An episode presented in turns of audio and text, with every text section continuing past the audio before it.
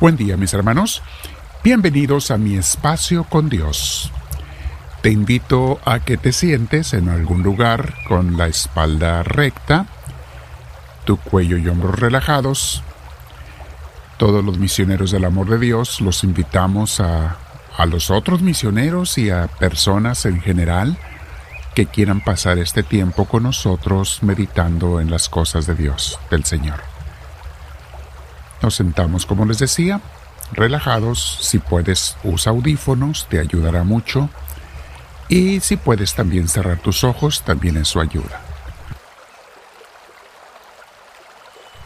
Comenzamos respirando profundo, con mucha paz. Si puedes, siempre respira por la nariz, es lo más saludable en todos los aspectos. Alguna gente está imposibilitada, pero los que no, siempre acostúmbrate a respirar por la nariz es lo mejor para tu salud. Respiramos profundo con paz, invitamos al Espíritu Santo y le decimos, Espíritu Divino, ven a mí, te lo pido. No quiero hacer esta meditación sin tu guía, sin tu inspiración, y no quiero llevar mi día sin ti, Señor. Quiero ser inspirado, inspirada por ti, y que todo lo que haga, diga, piense, actúe, etc., sea por tu inspiración. Bendito seas, Dios mío. Te abrazo en mi corazón y me quedo contigo, Señor. Hoy vamos a continuar meditando en el libro de Imitación de Cristo de Tomás de Kempis, en este capítulo donde habla de la comunión, la comunión sacramental. Y el título se llama No caigas en el engaño de abandonar la Sagrada Comunión. Y le agrego también o abandonar la iglesia donde Dios te está dando de comer. Dios tiene una iglesia para cada quien y te quiere dar de comer. Nosotros tenemos a muchos miembros de nuestras comunidades repartidos en muchas ciudades y estados y constantemente recibimos los testimonios de la gente que está creciendo, caminando porque Dios los alimenta. Nunca vayas a dejar de, de crecer con Dios, de estar en el camino que te ha puesto. Otros hermanitos están en diferentes iglesias activos y comprometidos. Adelante, bienvenidos. Échenle muchas ganas. Dale todo tu corazón y tu vida a Dios, que eso vale la pena. Pero sí procura que tu iglesia sea una iglesia que te va a ayudar de verdad a arrimarte al Señor. Muy bien. Así como estamos meditando, vamos a comenzar a leer lo que dice el libro. Pero antes quiero dar una introducción sobre lo que les estoy hablando. Porque con tristeza veo a través de los años cómo muchos que comenzaban a caminar con Dios son engañados y desviados del camino por las ideas que el enemigo les inyecta en su mente de diferentes maneras. He visto muchas personas abandonar la iglesia por irse tras religiones o parroquias light. Por decir, donde solo hay placer o conveniencia, pero no hay crecimiento ni compromiso. Y otras gentes peor se van tras los dioses falsos del mundo, malas amistades o amistades mundanas, grupos, eh, no sé, clubes, etcétera, donde hay todo menos crecimiento espiritual o cercanía con Dios. Hoy vamos a hablar sobre uno de tantos engaños y en otras ocasiones hablaré sobre otros engaños del enemigo. Eh, pero sabe que cuando se trata de desviar a los hijos de Dios, el diablo nunca duerme y sus ayudantes, que los tiene por todos lados, no se cansan. Con respecto a la comunión sacramental, que es de lo que vamos a hablar hoy, porque de eso habla el libro Imitación de Cristo en este capítulo, quiero aclarar, porque mucha gente tiene la duda, de que no es necesario confesarse cada vez que vas a comulgar. De hecho, los que estamos caminando con Dios ya no estamos pensando en pecados graves. La única manera por la que alguien necesita confesarse es porque ha caído en un pecado grave y con intención, y eso es señal de que la persona no ha ni empezado a caminar con Dios.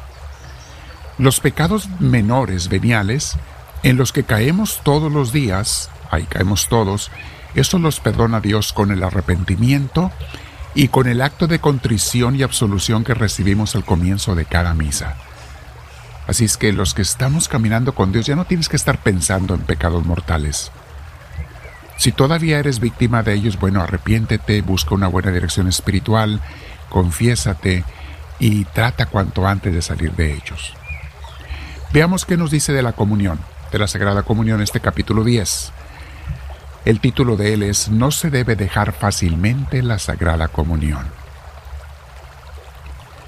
Dice Jesús, muy a menudo debes acudir a la fuente de la gracia y de la misericordia divina a la fuente de la bondad y de toda pureza, para que puedas sanar de tus pasiones y vicios y merezcas hacerte más fuerte y más despierto contra las tentaciones y engaños del demonio.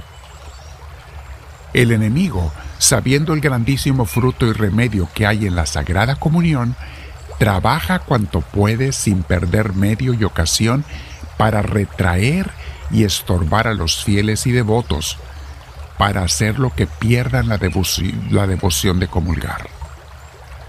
Saben mis hermanos, mucha gente está engañada, cree que está bien no comulgar, que es normal. No, no es normal, mi hermana, mi hermano.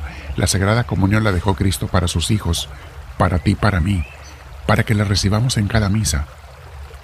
Y por eso tenemos que hacerlo, eso sí, con un corazón puro. Tenemos que vivir con un corazón puro. Y si estás caminando con Dios, pues solamente caes en pecados menores y te arrepientes y eres perdonado al comienzo de la misa. Si hay pecado grave, bueno, ahí hay que ir a la confesión. Sigue diciendo el libro. Así sucede con algunos que cuando piensan en prepararse para la Sagrada Comunión, entonces sufren tentaciones peores de Satanás que antes.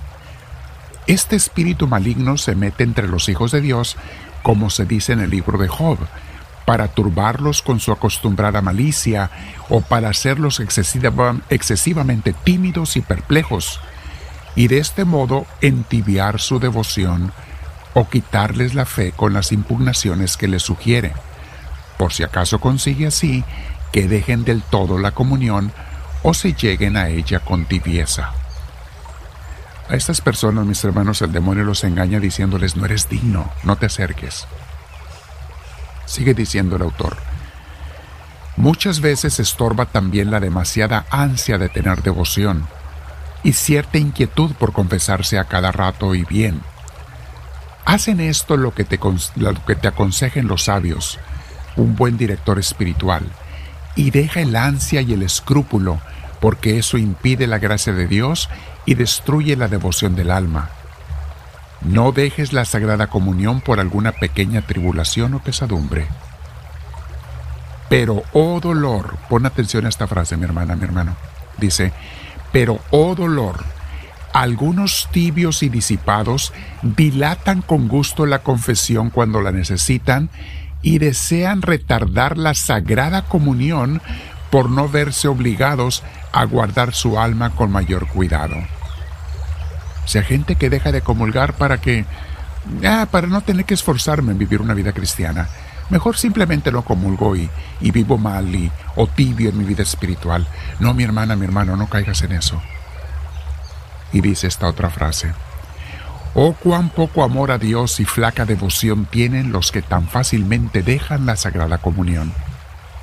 En cambio, cuán bienaventurado es y cuán agradable a Dios el que vive tan bien y guarda su conciencia con tanta pureza que esté dispuesto a comulgar en cada misa y muy deseoso de hacerlo así.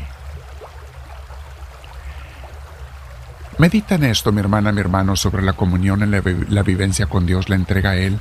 Abajo en la flechita o en los tres puntitos, vete y puedes leer este comentario, puedes leer este escrito de lo que acabamos de grabar, de hablar y quédate meditando con Dios sobre tu relación con Él a través de la comunión.